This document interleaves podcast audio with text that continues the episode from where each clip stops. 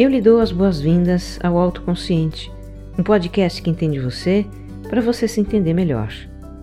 Sou Regina Gianetti, coach de autogerenciamento, criadora do programa Você Mais Centrado com Mindfulness, para a gente ter mais foco, bem-estar e paz com a gente mesma. Eu faço este programa para compartilhar reflexões e ações para uma vida com mais autoconsciência. A minha intenção é que ao terminar um episódio, você se sinta melhor do que quando começou. Para você entender a importância de ser autoconsciente no mundo de hoje, com essa vida louca que a gente leva, eu te convido a escutar o episódio zero em que eu apresento o propósito do podcast. E eu vou adorar saber o que você achou desse programa, viu? Escreve para mim, entre no meu site www.vocêmaiscentrado.com.br e deixe uma mensagem na página de contato. E se você gostar do que vai ouvir aqui, compartilhe com os amigos nas redes sociais. Vamos espalhar o autoconsciente por aí. Episódio 19 Com quem você realmente compete?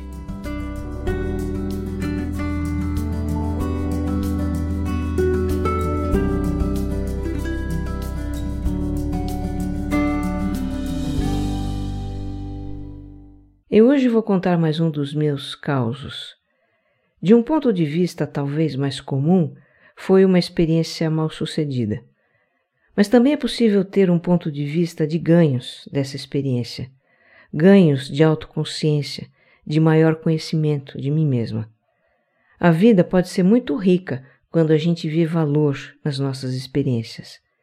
No final, o que ficou para mim foi uma reflexão sobre com quem a gente realmente compete e o que a gente realmente ganha quando compete. Esses dias eu participei de uma competição na minha academia, o desafio Wonder Woman. Que tal? Tem um lado meu que adora desafios e adora academia. Faz pelo menos uns 10 anos que eu pratico musculação regularmente e isso me faz super bem, me dá disposição, melhorou minha postura, me deixa em forma. Eu diria que eu sou uma verdadeira ratazana de academia. Esse desafio ele é montado de tal forma que o objetivo é você superar a sua própria capacidade. Você faz um teste que define uma carga inicial para o seu exercício e que já é uma carga bem puxada para você. Aí você tem algumas semanas para treinar esse exercício e aumentar a carga, porque quanto mais carga você adicionar em cima daquela inicial, mais pontos você soma no dia do desafio. Esse sistema é legal porque o que conta é o quanto você evolui dentro da sua condição, e isso nivela as chances das pessoas. A minha carga inicial foi de 32 quilos de cada lado do aparelho, o supino horizontal, que é para braços e peitorais. E eu treinei sério durante um mês, porque sendo muito honesta, eu queria ganhar. Sagitariana com ascendente Capricórnio, imagina se eu não ia querer ganhar, né? Nem um pouco. Então chegou o dia do desafio, que foi em duplas. Eu com meu exercício de força para os braços, a minha parceira com um exercício de resistência para as pernas, e no final nós duas tínhamos que fazer um minuto de exercício cardiovascular num simulador de remo, para percorrer a maior distância possível nesse minuto. Então tinha que dar força total e remar muito rápido. A minha dupla seria a quarta a executar os exercícios, e eu fiquei muito ligada nas anteriores para ver o que elas estavam fazendo e definir a minha estratégia. Competição, né? Tem sempre uma comparaçãozinha básica com os outros. E até que estava bem equilibrado o desafio. Mas tinha uma participante ali que realmente desequilibrava. Não é que ela seja um ponto fora da curva, tá? É um ponto fora do gráfico. Ela já começa o exercício com 47 quilos e na hora de arriscar um peso maior, ela adiciona mais 12. A coisa toda vai para 59 quilos. Bom, é outro patamar. Nos treinos, o máximo que eu adicionei na minha carga de 32 quilos foram mais 9. E eu vendo ali o estrago daquela dupla e pensando: bom, se a minha dupla tem alguma chance de conseguir mais pontos, é no remo. Vou dar tudo no remo. E falei com a minha parceira: Vamos remar loucamente. Aí chegou a minha vez. Fiz três repetições com os meus 32 quilos, foco total, respiração correta, movimento preciso. Depois eu tinha que fazer uma única repetição com mais carga. E primeiro eu pedi mais nove, que foi o máximo que eu consegui nos treinos. Um máximo chorado, no limite, quase não dando, mas conseguido. Só que na última hora eu diminui para oito. O que, que eu pensei? Oito eu consigo com certeza. Melhor não me cansar muito, porque depois eu vou remar loucamente. E o que aconteceu foi que eu levantei os oito com muita facilidade. Não sei se foi a vibe da torcida que incentivava todas as duplas, se foi a música techno que eu adoro, bombando lá no meu ouvido. O fato é que eu terminei a execução sabendo que poderia ter feito mais. Com a força que eu senti naquele momento, eu poderia ter adicionado não só nove, mas acho que dez ou até mais. Depois teve o remo, e eu só pensando: agora eu preciso dar tudo, preciso dar tudo. Eu comecei o exercício com muita energia, mas não com tanta concentração, porque eu estava muito preocupada com o resultado. E o que aconteceu? Os meus movimentos foram meio desorganizados e o corpo levantou e saiu do banco do remo. E eu caí de bunda no trilho por onde o banco desliza. O meu professor rapidamente me levantou e colocou de volta sobre o banco, e eu recomecei o exercício. Mas nisso eu perdi tempo, e a distância que eu percorri não foi grande coisa. No final do desafio, entre cinco duplas, a minha ficou em quarto lugar. Eu fiquei frustrada. Um lado meu, sim, porque não ganhou medalha.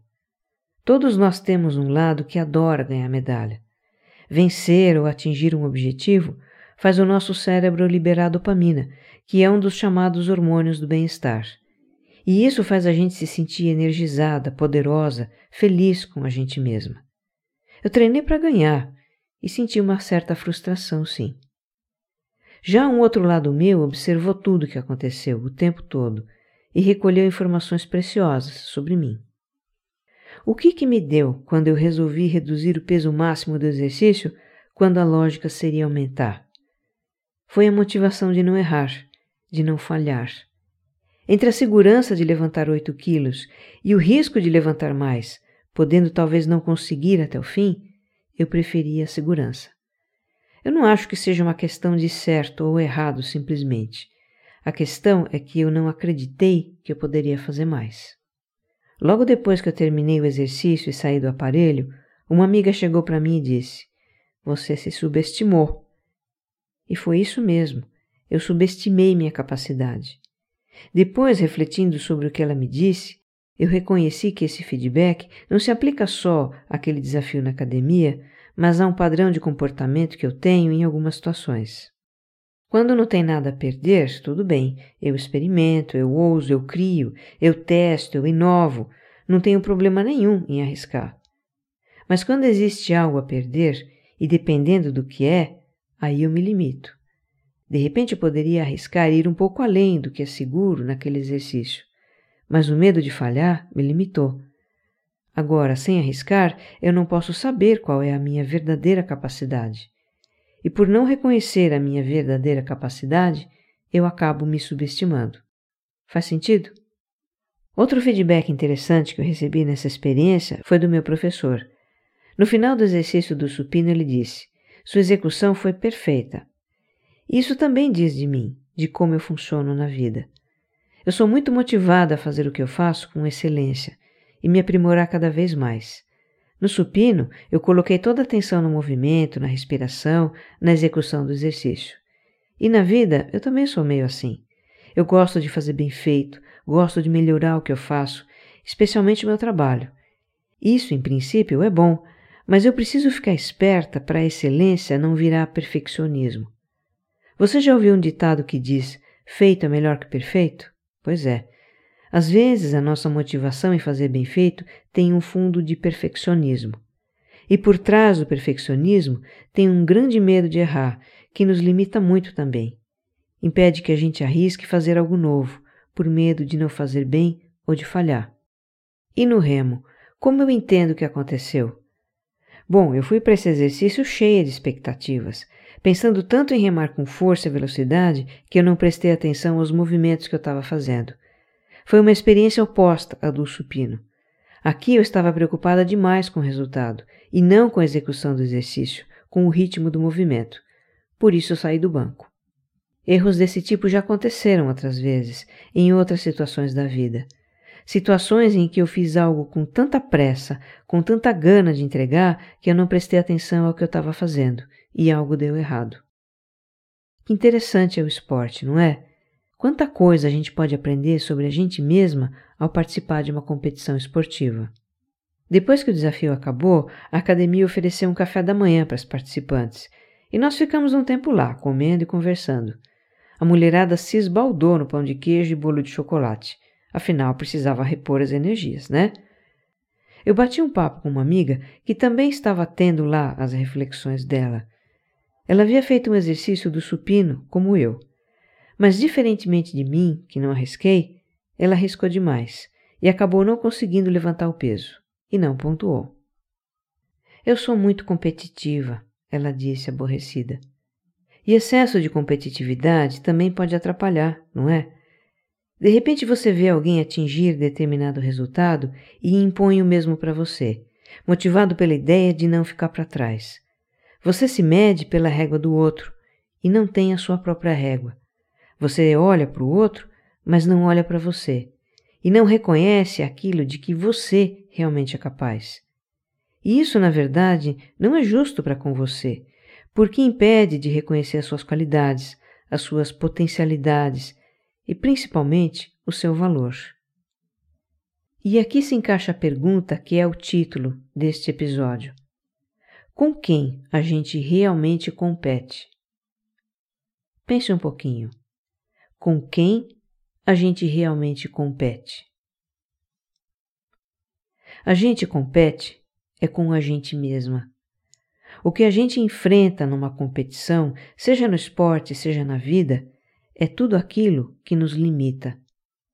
É o nosso perfeccionismo, o nosso medo de errar, de arriscar e perder, são os nossos apegos, é a nossa crença sobre não ser bom o suficiente, são as lacunas do nosso autoconhecimento, são os nossos autojulgamentos severos, é a nossa carência por reconhecimento, por aprovação, é a nossa necessidade de validação social, é o nosso medo do novo, do desconhecido, é tudo aquilo que a gente não aceita ou rejeita em nós mesmos.